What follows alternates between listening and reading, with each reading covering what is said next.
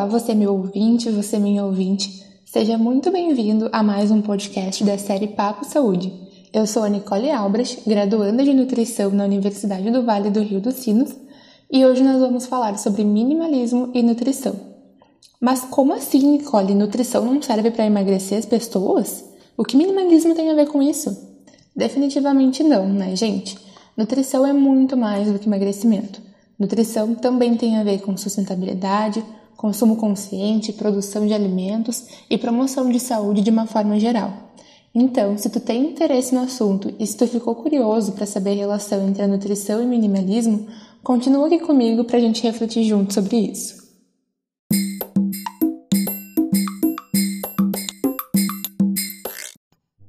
Pois bem, esse podcast é um oferecimento da professora Janete Heider para a atividade acadêmica de Alimentos e Nutrientes 2. E essa reflexão é baseada na obra Minimalismo, um documentário sobre a importância das coisas.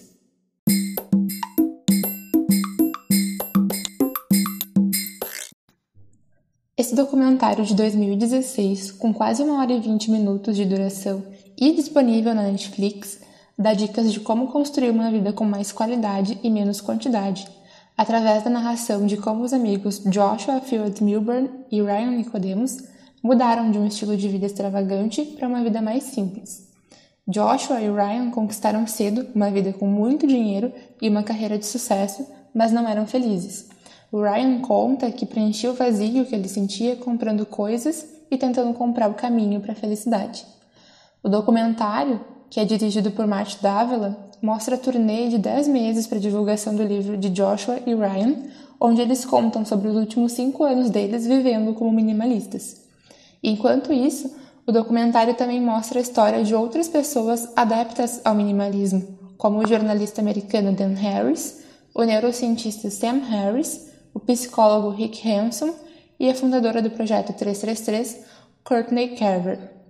Diante da realidade brasileira, onde muitas pessoas sofrem com a falta, essas pessoas sofriam com excesso. Portanto, são realidades diferentes, mas a reflexão é válida. O filme mostra um minimalismo radical, onde os dois personagens principais largaram praticamente tudo o que tinham na vida, inclusive seus empregos, para viver com mais significado. No entanto, eles mesmos dizem que ninguém precisa largar tudo, mas que a felicidade não está no ato de comprar e acumular, e que talvez reduzir um pouco o consumo acarrete em uma melhor qualidade de vida. E é aí que a gente entra com a nutrição. O filme não faz uma reflexão profunda sobre o consumismo, mas nós vamos fazer isso agora.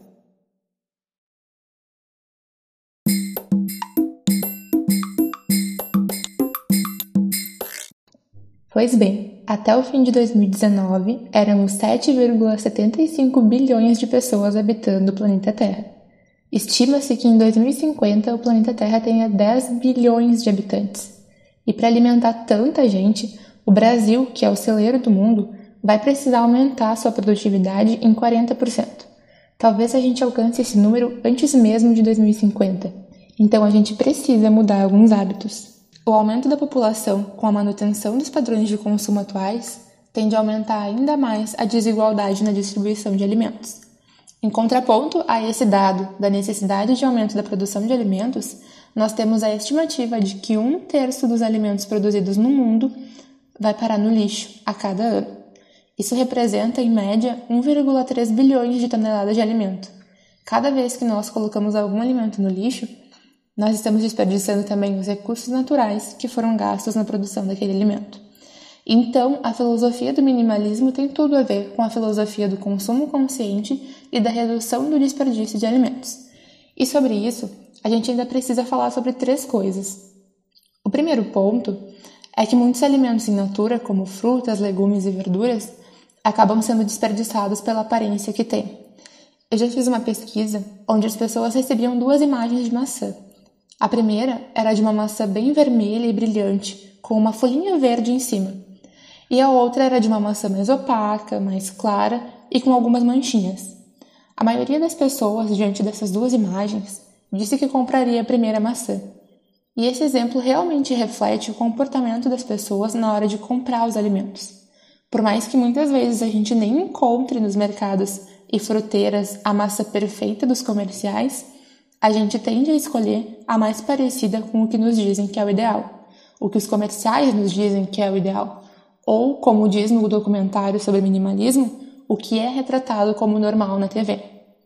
Se tu parar para pensar, todas as imagens de maçã utilizadas nas propagandas de supermercados, nos materiais didáticos escolares e até no Google Imagens são de maçãs perfeitas, entre aspas. E essa prática leva a população a desejar a massa perfeita e a acreditar que as massas diferentes não são boas e que não são seguras para o consumo, justamente por não estarem no padrão da mídia, quando na verdade, muito provavelmente, essas maçãs imperfeitas foram produzidas sem o uso de agrotóxicos, por exemplo. E o que eu quero frisar aqui é que a gente não pode manter a prática do desperdício de alimentos simplesmente por eles serem feios. O segundo ponto é que com frequência as pessoas compram mais alimentos do que realmente precisam e do que conseguem consumir, resultando no desperdício de alimentos que são jogados fora por passarem do prazo de validade. Isso é muito comum quando os mercados fazem promoções imperdíveis, com preços muito baixos. Pensa comigo, uma pessoa que mora sozinha vai ao mercado a cada 15 dias e sempre compra uma garrafa de um litro de iogurte. Certo dia, ela vai ao mercado e esse iogurte está na promoção, leve 3 e pague 2. Então ela pensa: nossa, eu vou ganhar um litro de iogurte e compra as três garrafas. Mas ela não precisava disso. E é muito provável que ela não consiga consumir os 3 litros de iogurte em 15 dias e acabe jogando fora. Essas promoções servem para os mercados se livrarem dos produtos que estão perto do prazo de validade e para causarem nos clientes uma falsa impressão de que eles estão ganhando algo. No documentário sobre minimalismo, tem uma fala que diz assim: é tão fácil escolher mal que você acaba com três mesas de jantar em casa. Então, se você não precisa de uma grande quantidade de alimentos, não compre uma grande quantidade de alimentos. O terceiro e último ponto é que tudo isso está relacionado com a geração de lixo. O nosso planeta não tem mais espaço para tantos resíduos e muitas vezes eles acabam parando em locais inadequados. Além da poluição do ar, da terra e da água, a geração de tanto resíduo prejudica também a saúde pública e contribui com a degradação ambiental.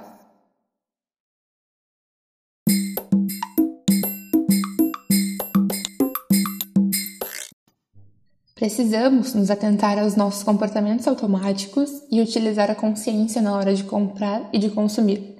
Ler os rótulos dos produtos, comprar apenas o que realmente precisamos e o que realmente vai ser utilizado comprar o que faz sentido para cada um de nós. E por que não plantar os nossos próprios alimentos? Tenho certeza que vai ser uma experiência incrível. Por hoje é isso. Espero que esse podcast te ajude a refletir sobre os nossos hábitos e sobre formas de melhorar o nosso planeta. Um abraço e até a próxima!